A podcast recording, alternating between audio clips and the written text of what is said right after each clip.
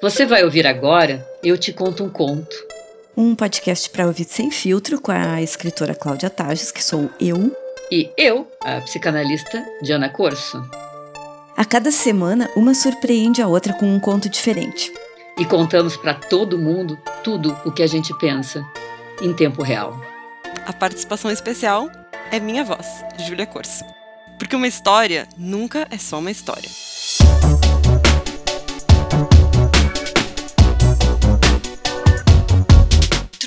Jorge e Sandra. Eles demoraram para notar a minha presença. Pareciam íntimos, mas pelo menos não se beijaram.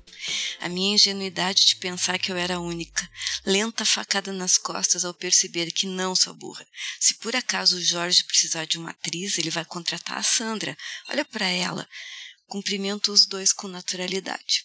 Estava passando por aqui quando vi vocês. Eles sorriram, perguntaram se estou bem. Estou, obrigada.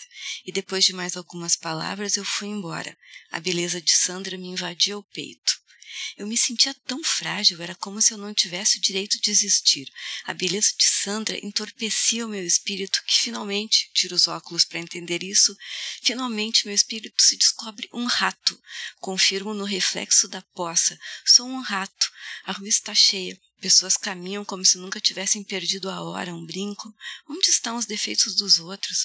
O mau hálito, as desproporções. Que solidão ser um rato sozinha. Será que alguém precisa de um camundongo para um filme? Um roedor que se pareça muito com uma mulher? Veja um anúncio no poste. Precisa-se de atriz subhumana.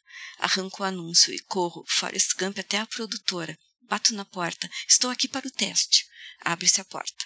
Me instalo no cenário todo branco. Mal começo a performance que me dá na telha, bem monstra, bem do jeito que sou, quando escuto do pessoal de trás das câmeras. Corta, o papel é seu. Sério? Claro. Não acredito. Que felicidade, mas eu já posso comemorar, porque toda vez que eu comemoro me ligam dizendo que houve um engano. Isso foi antes. Qual é o seu nome? Rato. Então, rato, vem aqui pegar o seu cachê teste. Ah, obrigada, muito obrigada, senhor. Filmmaker, pode me chamar de senhor Filmmaker. Anota para mim seu telefone. Obedeço. Entraremos em contato. Obrigada. Abro a porta da produtora, pesada porta contra fogo e saio. Já escureceu. Caminho de volta para casa. Me sinto levemente alegre, mas passa em um minuto ou dois estou melancólica de novo. Pequena tristeza, caixinha de música. Reparo, enquanto caminho, no cansaço das pessoas que estão no ponto de ônibus. Elas me olham também. Que ideia fazem de mim? Só espero que não me descubram um rato. Ainda bem que está escuro. Odeio. Odeio as linhas da minha boca. Odeio o meu rosto nas fotos e às vezes o amo também. Às vezes, quando vou dormir e passo creme, eu amo. Faço movimentos circulares ao redor do olho, na esperança de que um dia eu aflore ao ponto de ser uma unanimidade. E quando eu for uma unanimidade, profundamente amada, gigante lá do alto da rua, eu vou abraçar as pessoas que caminham, acolher todas no meu peito. Venham, venham, meus queridos, levem meu leite para casa. Jorge, Sandra, se, se aproximem, peguem o que quiserem, andam o que quiserem, jamais serei cruel com vocês. Abro a porta de casa. Trim! Barulho do telefone atendo é da produtora dizendo que houve um engano. É isso. Diana Corso, primeiras impressões, vamos lá. É, eu acho que do lado da Sandra, todo mundo é rato. Assim como do lado do Instagram, a gente se sente muito rato. Né? Esse casal se sentindo íntimo no lugar, ela sendo a pessoa que certamente seria escolhida. É, eu acho que a gente, na verdade, é, embora os nossos devaneios nos levem a pensar é, a gente tem um cinderelismo, assim, nós seremos as eleitas do baile. Eu acho que isso não só as mulheres, eu acho que todo mundo, na verdade, no fundo, no fundo, ou talvez nem tão fundo na superfície, se sente as irmãs feias da Cinderela. Não só porque a gente é rato, aliás, rato é o meu signo no horóscopo chinês. Eu pensei, ups, até combina. Então, então a gente não só se sente rato, como a gente sente que os outros são todos Sandras. Essa é a sensação que passa, né? Assim que por mais que ela possa ser boa naquilo que faz, ela vai ser um rato porque existe a Sandra, né? E quem nunca? Eu pessoalmente todos os dias. Então, Diana Corso, tu acabou de conhecer a Aline Bey. Aline Bey, Aham. Tu conhece? Tu, já ouviu esse nome? Sim, pequena coreografia do adeus. Uhum. O peso do pássaro morto. Do Também. isso, do pássaro morto. Esse conto, no caso, chama-se Ego e faz parte do, ah, da coleção Identidade, que está disponível no Kindle Unlimited, para quem é assinante.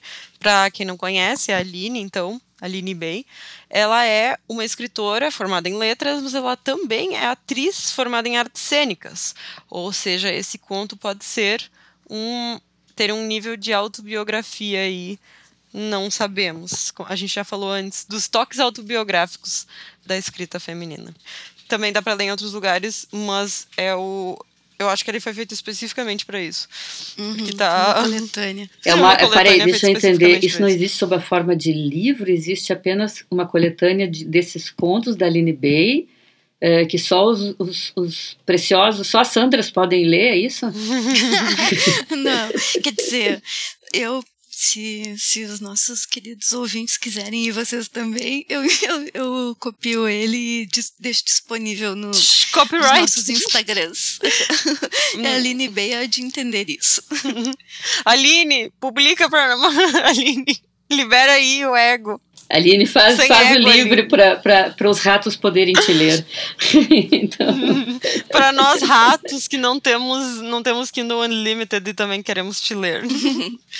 Esse formato de coletâneas pela que só digitais é bem interessante também, porque é, além dos autores consagrados, tem muita gente que não consegue publicar em, ou não conseguiu ainda publicar em eh, formalmente e que está fazendo essas coletâneas. É bacana, né?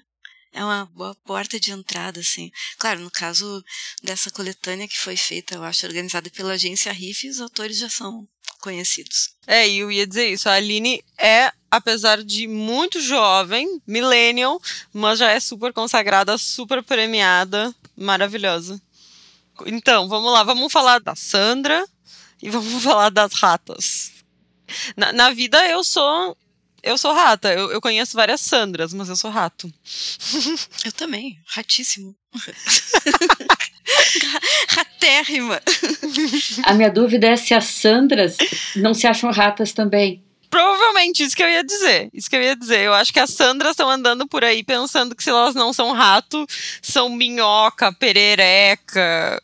Ela, é, quando elas olham no espelho, elas veem algum outro monstro. Cada um tem o seu monstro, mas somos todas monstros. Tem uma coisa interessante que é os vários momentos dela, que é quando ela tá pensando que a Sandra é que é, que é o, o- a única bolachinha do pacote e ela nem no pacote tá.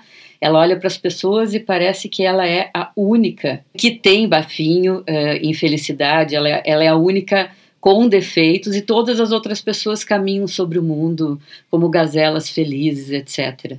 E nesse momento, e a partir do momento em que ela, ela percebe alguma miserável generosidade da vida, porque pensa, o teste dela foi uma miserável generosidade, nesse momento ela se torna generosa também com as pessoas. E ela pensa, ela começa, não é generosa, é, tem três etapas, os outros são perfeitos, eu sou uma porcaria, é, eles, é, segunda etapa, quando a vida é um pouco generosa com ela, ela pensa, bom, é, vai ver que eles também têm cansaço na parada de ônibus, somos todos normalmente defeituosos e há uma conciliação. E no momento, no breve momento de devaneio, quando ela acha que ela vai ser um, algum tipo de Sandra, ela é, se torna assim magnânima. Então, prova que na cabeça dela, as Sandras, além de perfeitas, são legais, são uh, humanas, são são simpáticas, né? Tanto que o casal foi simpático quando viu ela no, no restaurante. Né? Então, esses três momentos falam de como a gente se vê e como o que a gente vê de nós mesmos faz que a gente veja os outros na mesma proporção. Tem três momentos de ver-se e ver os outros nesse conto. Quando a pessoa tá bem, ela vê até os outros melhor, né? É, parece que o mundo é, fica um pouco mais generoso e sem defeitos se a gente estiver bem, né? E, e, é engraçado essa coisa do vai dar errado, porque a gente sente isso mesmo quando às vezes dá certo.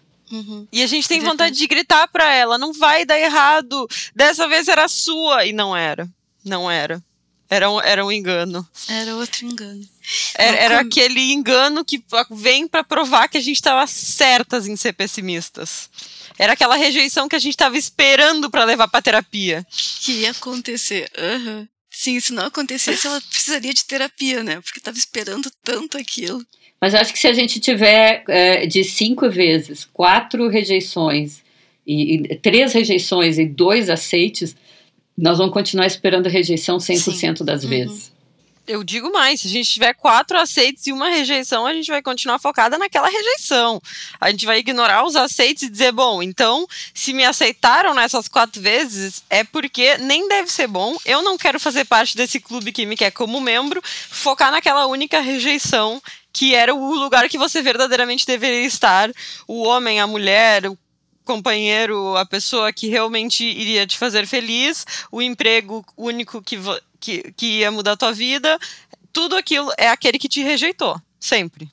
Eu ia perguntar se, se ela tem uma síndrome de impostora, essa, essa personagem, famosa síndrome de impostora, embora tenha visto a melhor coisa do mundo, que é se o Bolsonaro chegou onde chegou você, vai se achar, vai ter síndrome de impostora? Não, né? Mas essa discussão, Cláudia, eu acho que ela está em voga assim nas redes sociais porque o millennial, e isso é uma coisa pesquisada, tem um problema endêmico de síndrome de impostor. Porque, por razões de mudanças econômicas e de coisas sociais, a gente está envelhecendo num, num ritmo diferente. Aí então a gente olha os pais. Onde é que meu pai estava quando tinha minha idade? Onde é que minha mãe estava quando tinha minha idade? as pessoas que me criaram, já que meus avós estavam. E eles estavam em lugares muito diferentes. De repente já tinham filhos, já tinham a própria casa, já tinham o próprio, o próprio emprego, a gente ainda está estudando, coisas assim. E aí o millennial fica nessa eterna síndrome de impostor. Eu falo da minha própria experiência, dos meus amigos e de coisas que eu li, assim.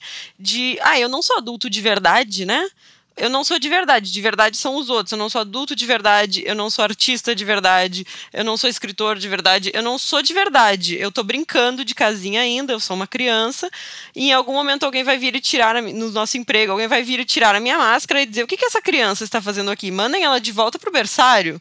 E a gente chega nos 30, nos 35, os millennials, na sua maioria, já estão chegando batendo na porta dos 40 e seguimos pensando que a gente não fez o suficiente para ser adulto, com medo de ter filho, com medo de casar, de sair de casa, faz tudo isso, mas a qualquer momento esperando que a mãe venha nos buscar e se sentindo largado na porta da escola. Eu entendo os millennials, mas eu também tenho essa, essa mesma sensação, apesar de ter o dobro da idade dos millennials, assim, que, sério, um dia vai cair essa máscara e eu vou perder tudo que eu quase nem tenho mesmo. Gente, eu tenho 61 anos e eu ainda estou esperando que me, me, me escrevam da Universidade Federal para me dizer que eu, na verdade, não passei naquele vestibular e toda a minha vida fica invalidada a partir daquele momento. Porque eu até agora não entendi como isso aconteceu, juro por tudo quanto é sagrado. Mas o que eu queria dizer, dizer para vocês é que síndrome de impostor pode ser um outro nome para neurótico que é outro nome para normalidade. Não existe ninguém que não tenha síndrome de impostor, porque a gente é impostor em relação a um ideal que, por, que como diz o nome, é algo implausível. A Sandra é o implausível, a Sandra é o ideal, a Sandra é aquela pessoa que acha que tem direito de estar onde está e nós nunca achamos que estamos. Nós mulheres em particular, porque a, a masculinidade se defende, se, se pauta por pautas positivas. Você tem que, sei lá, ter um pau enorme, é, ser rico, é, pegar muita mulher, sei lá o quê, etc, etc, etc. Ou ser um, grande homem, ou, né? A, a feminilidade se, se, se pauta por regras negativas. Você não tem que ser excessiva, você não tem que ser egoísta, você não tem que ser é, expansiva, você não tem que ser é, prostituta na cama, você não tem que mostrar seu desejo. Então, é mais difícil para nós achar é, que nós estamos dentro do, do que seria a feminilidade, sendo que nossas metas são basicamente negativas. Então, eu acho que todo neurótico acha que não é a Sandra. E eu acho que as únicas pessoas que acham que são a Sandra são os perversos, os sociopatas. Esses não têm dúvida nem do que são, nem do que valem, nem do que podem ganhar. Então, eu acho que o fato da gente se considerar impostor é nos abona. Isso é um consolo, isso é, é muito bom de ouvir, assim, porque realmente, né, eu, eu prefiro ser uma impostora do que ser um alecrim dourado no, no mundo, né? Que, que delícia ouvir isso de uma psicóloga, estou validada. Uhum. também, eu também. Vou mandar uma mensagem para todo mundo dizendo, gente, tudo bem. Sejam fracassados, deixa fracasso. So, vamos começar uma hashtag, somos todos ratos, não sei.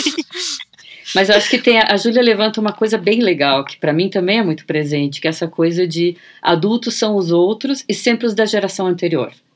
Então, na, sempre na geração anterior, eh, aos 23 anos, a minha mãe era já minha mãe. Eh, ela tinha acabado de fazer 24 anos, fazia pouquinhos dias quando eu nasci, e ela já era minha mãe. E aos 24 anos, eu, sei lá, eu era. Nem, nem é bom saber por Sim. onde eu andava. Mas, enfim. melhor não, é melhor não tocar nesse assunto. Melhor não, não, não desencavar velhas histórias. Mas, de qualquer maneira, eu, eu, eu, eu, eu acho que a gente nunca se sente verdadeiramente um adulto. Eu acho que nem eu me sinto verdadeiramente uma adulta até agora. Tem um monte de coisa que eu fico me acusando de ser infantil, de não ser suficientemente é, responsável, não ser suficientemente séria, ou não ser suficientemente. Então, o ser adulto parece que é ser suficiente, quando na verdade o adulto é aquele que deveria ser, é aquele que sabe que, bom, a gente perdeu muitas coisas na vida, conseguiu pegar, passou um monte de vagão e a gente passou um monte de trem e a gente conseguiu embarcar às vezes. É porque eu acho que é por isso que a gente mantém o ideal da adolescência. Porque o ideal da adolescência é que nós vamos embarcar em todos os trens, em todos os vagões da vida e sentar na primeira, na, no primeiro banco. Porque a gente tem todas as opções, a gente vai ser muito. E ser adulto é talvez se considerar mais, cada vez mais impostor em relação ao ideal. Quem é que quer ocupar esse lugar? Sabe que uh, eu namoro um, um homem que é mais moço que eu, e eu tenho meu filho, que também é mais moço que eu, por óbvio. É, deve Não ser, né? Sempre... eu tenho uma frase típica que é quando eles gostam de alguma coisa que eu não gosto. Minha frase característica é é que eu sou muito mais adulta que vocês. Eu acho que eu me sinto adulta desde que eu era criança, assim. É um, um caso, uma vez eu me lembro de estar tá dizendo aquela coisa, ah, que saudade que eu tenho da aurora da minha vida. Eu não tenho saudade dessa porcaria de ser criança, não sei o quê. Eu acho que eu sempre me senti adulta desde que eu nasci. Não sei se eu sou a irmã mais velha, a filha mais velha, a tudo mais velha. E hoje em dia eu sou a pessoa mais velha que eu conheço. Aí eu queria perguntar para vocês, tá? Assim, então a gente falou, a gente sempre síndrome de impostor em relação a, ao nosso crescimento, mas eu acho que esse conto ele também fala da outra síndrome de impostor. Uma que eu sinto muito e eu queria ver se está refletida em vocês também. Eu sinto no espelho, eu sinto na vida. Eu sinto que eu sou uma impostora porque eu não sou mulher o suficiente eu não performo feminilidade o suficiente.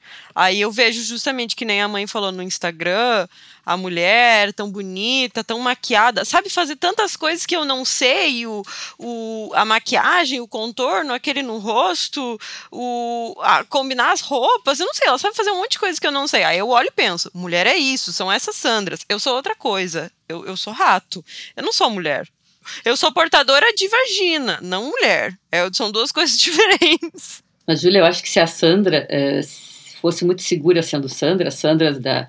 As, as, por exemplo, as influenciadoras, que são hoje o, melhor, o, o lugar que a gente dá para as pessoas que se bancam no lugar ideal, eh, essas pessoas vivem, eh, vivem se ajeitando. as mulheres mais bem cotadas no lugar supostamente positivo de feminilidade são pessoas muito adeptas de intervenções, de cirurgias plásticas, de muito, muito exercício, de dietas eh, escalafobéticas, inclusive teve várias que foram reveladas nas suas dietas, eh, né, foram vistas né, quando só eram, sei lá, né, comiam só é, né, folha de, de cenoura e, e, são vistas de repente numa no McDonald's. Já teve essas histórias de. de, de, de é, porque elas estavam fazendo propaganda de horríveis pílulas laxantes e pirulito supressor de apetite, essas coisas Nossa, horríveis. Eu nem quero pensar onde é que tu enfia o pirulito esse. O segredo da, da magreza, na verdade, era a lipoaspiração. Pois é, então, com tanta coisa, como é que a gente vai acreditar que mesmo aquelas pessoas que a gente acha que são Sandra realmente acreditam que são Sandra. Eu insisto, eu acho que para uma pessoa realmente se sentir a encarnação do ideal, ela tem que ter um defeito na sua, uh, na sua subjetividade. Ela tem que ser uma sociopata. Ela tem que achar que uh, ela é tudo, ela tem direito a tudo e que os outros estão ali para lhe servir uh, no reino que é a sua vida, no que é seu mundo, né? Quem nunca teve uma pessoa no colégio que era assim uma amiga no colégio que que era sua Sandra, né? Um ideal inatingível de tudo. E aí depois passam os anos e tu vai procurar aquela Sandra no Instagram ou no Facebook e ela desapareceu. Cadê aquela pessoa que me assombrou o colégio inteiro como algo que eu nunca ia ser?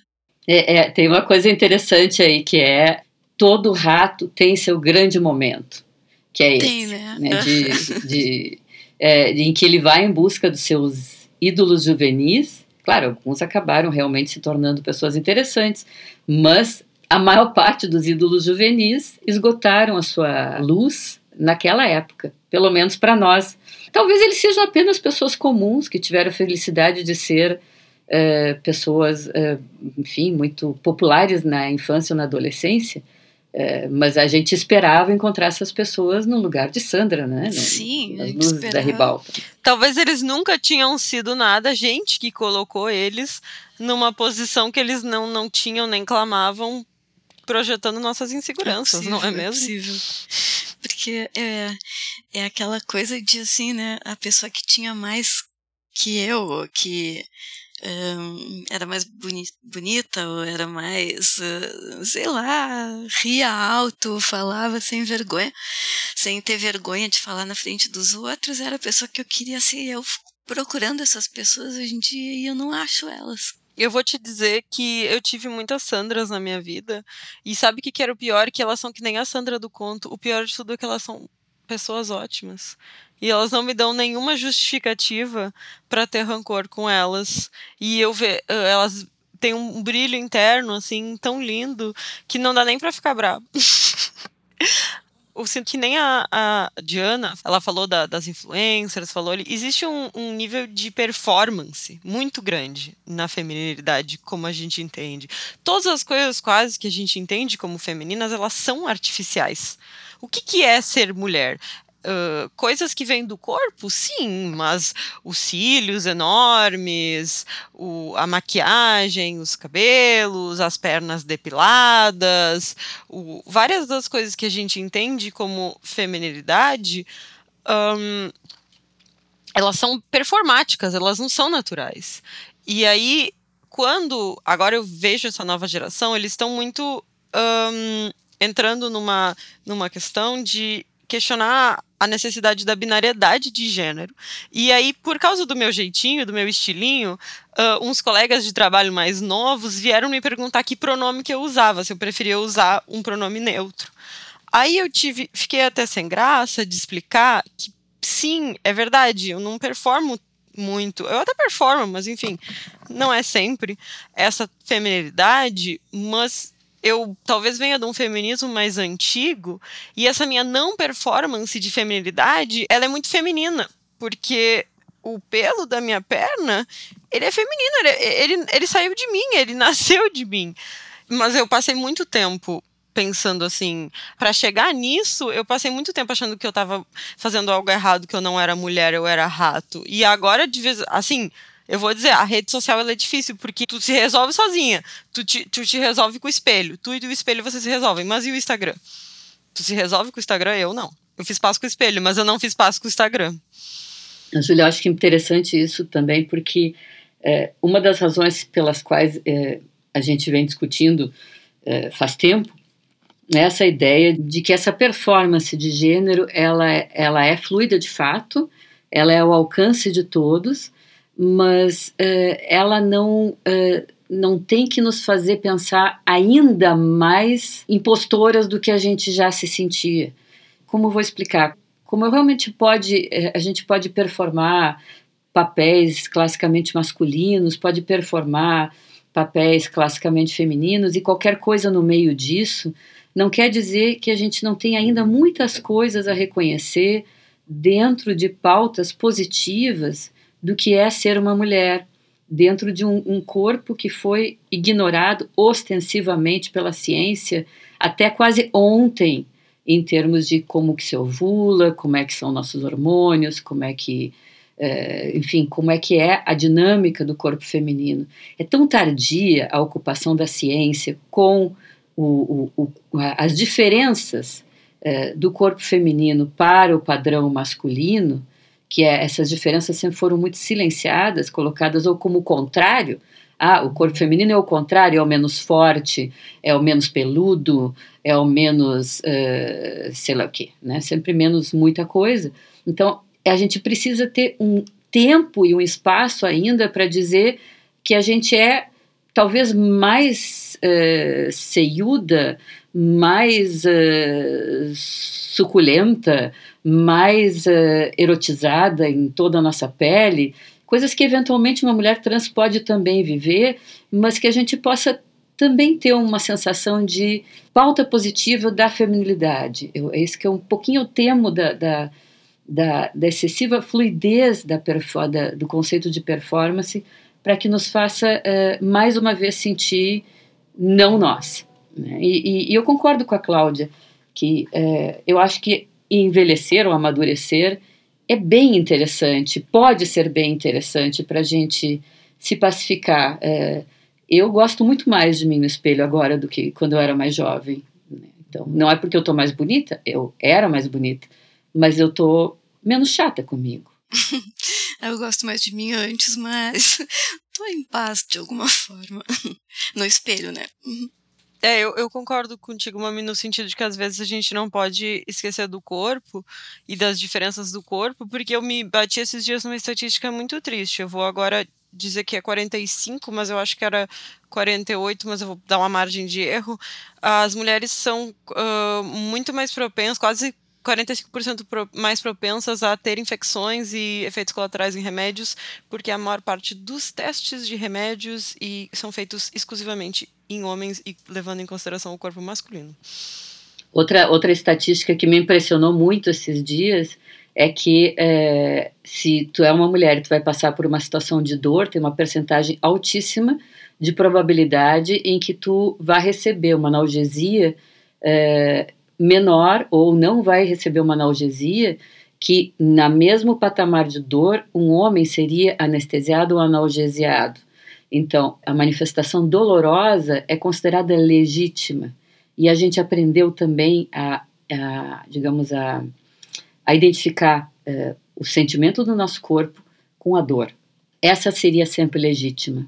É, a gente falou de dor no, no episódio passado. E que bom que a gente fala, que bom que a gente volta e dá voltas nesses assuntos, porque justamente assim como os testes dos remédios, eu li até o teste de carro, que o, as mulheres acabam se machucando mais em acidentes de carro porque os testes são feitos em modelos masculinos. A gente ainda precisa falar muito mesmo, né? Uma última coisa, né? Precisa-se de atriz subhumana. Talvez subhumana seja a melhor forma de dizer o que nós mulheres temos sido, porque considerando que o padrão é o homem, e, e, e não é que o, o, o, termo, como é que chama indefinido? Como é que chama isso de. É não binário. Isso, não é que o, o gênero neutro seja garantia de, é, de que é, humanidade seremos todos. Por exemplo, a, a língua, é, a língua que se fala, a língua persa, que se fala nos lugares onde as mulheres são mais maltratadas do, no mundo, ela é uma língua que não tem gênero. É uma língua que é, tu não diz o médico ou a médica, tem medique. Ela é uma língua totalmente é, neutra. Isso não garante que, que as coisas vão correr bem. Por outro lado, no nosso, no nosso hábito, a pessoa diz, ah, tu é subhumana, né? Ok, é, tudo bem. É, não, ninguém deveria performar um gênero que não lhe pertence, onde não se sente bem, mas não podemos deixar ele dando no, no banco de trás que a gente esqueça que tem muita dor no nosso corpo que precisa ser resolvida ainda. Pessoal, então, na próxima é a minha vez de, de entrar com a história. Me aguardem, vamos ver o que, que eu vou fazer com a Cláudia. Até a próxima quinta-feira. Nos acompanhem em arroba Diana Corso, arroba Imperatriz Juque, arroba Cláudia Tages e estamos aí no Spotify à disposição, estamos aí expostas no Spotify para que vocês nos saibam tudo a nosso respeito, mais do que nós gostaríamos de ter revelado. Beijos! Beijos!